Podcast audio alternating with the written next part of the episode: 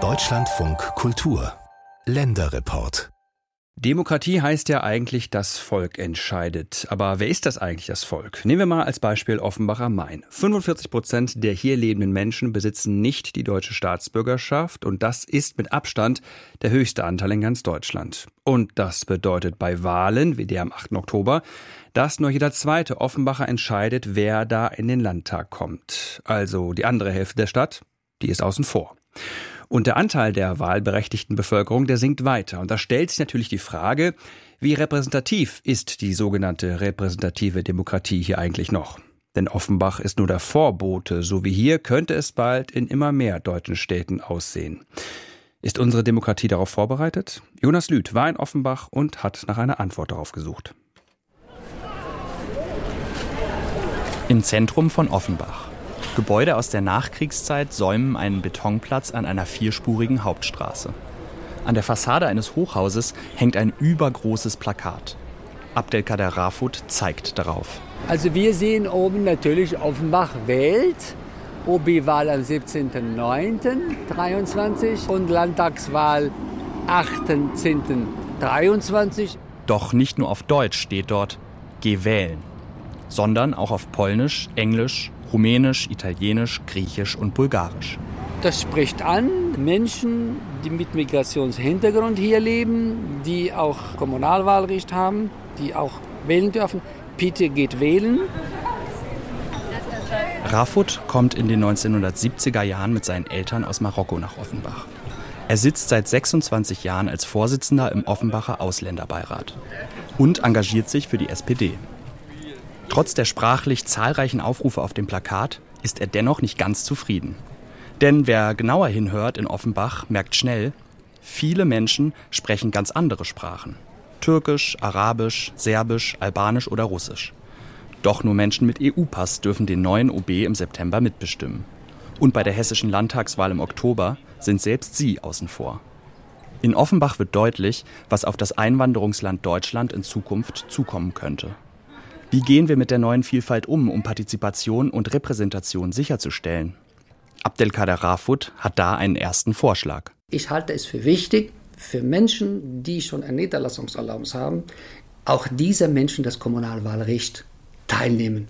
Dass EU-Staatsangehörige wählen dürfen und Menschen aus Drittstaaten nicht, sei ungerecht.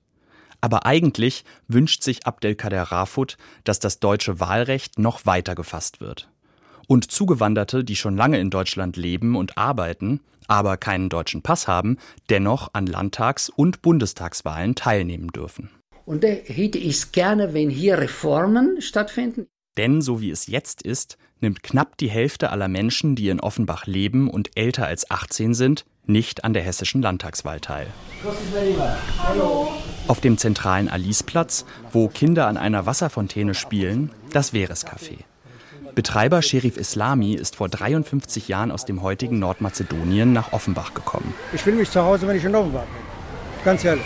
Erzählt der 75-jährige Islami, der nicht die deutsche, sondern nur die nordmazedonische Staatsangehörigkeit besitzt. Natürlich würde ich gerne wählen. Die deutsche Staatsbürgerschaft kann er aber nicht annehmen. Denn wenn er sie annimmt, dann muss er seine nordmazedonische abgeben, sagt das aktuelle deutsche Einbürgerungsrecht.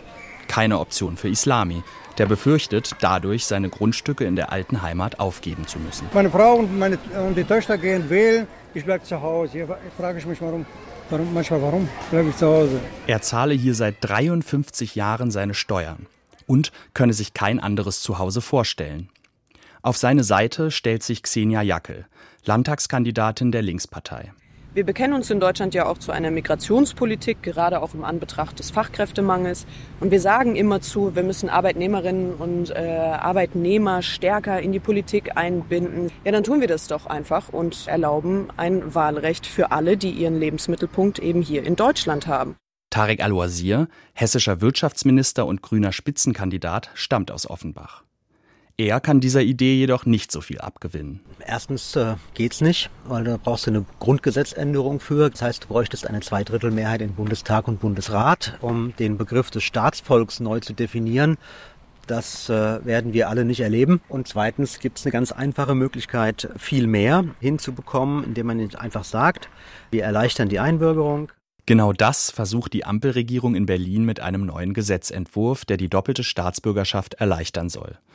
Falls die Reform wie geplant den Bundestag passiert, können viel mehr Menschen durch die schnellere Einbürgerung politisch partizipieren, meint Al-Wazir.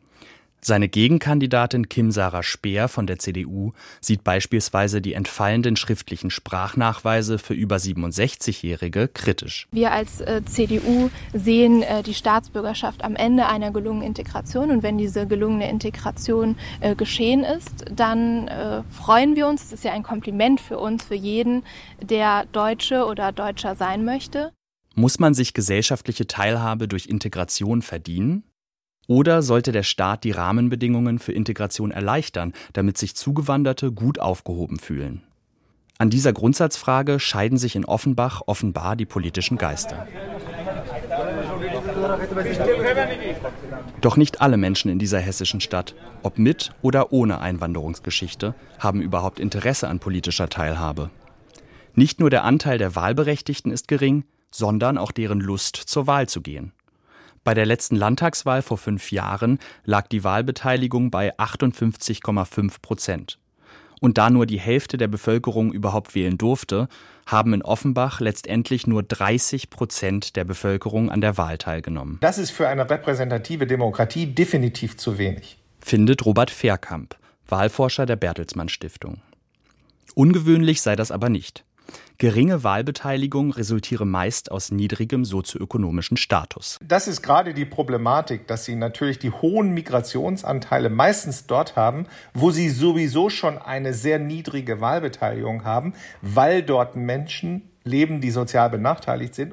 Der Grüne Tarek Al-Wazir sieht darum die zentrale Herausforderung, in der Motivation der Menschen zum politischen Engagement. Weil, auch das müssen wir leider sagen, dass die Wahlbeteiligung auch bei den EU-Bürgern, die ja das Wahlrecht haben, ebenfalls dramatisch schlecht ist. Und dementsprechend ist aus meiner Sicht es einfach so wichtig, eine, ein Gemeinwesen zu bilden, wo alle wissen, sie gehören dazu und sie bleiben auch und äh, sie kümmern sich um das, was um sie herum passiert. Bisher sind das aber vor allem theoretische Ideen. Es gibt zwar praktische Beispiele wie den Ausländerbeirat, besonders populär ist aber selbst der nicht. Fünf Prozent der wahlberechtigten Migranten haben den aktuellen Beirat bestimmt. Was die politische Teilhabe betrifft, scheint es, als habe die Offenbacher Politik noch nicht den richtigen Zugang zu den vielen migrantischen Communities gefunden. Und damit steht Offenbach in Deutschland sicherlich nicht allein.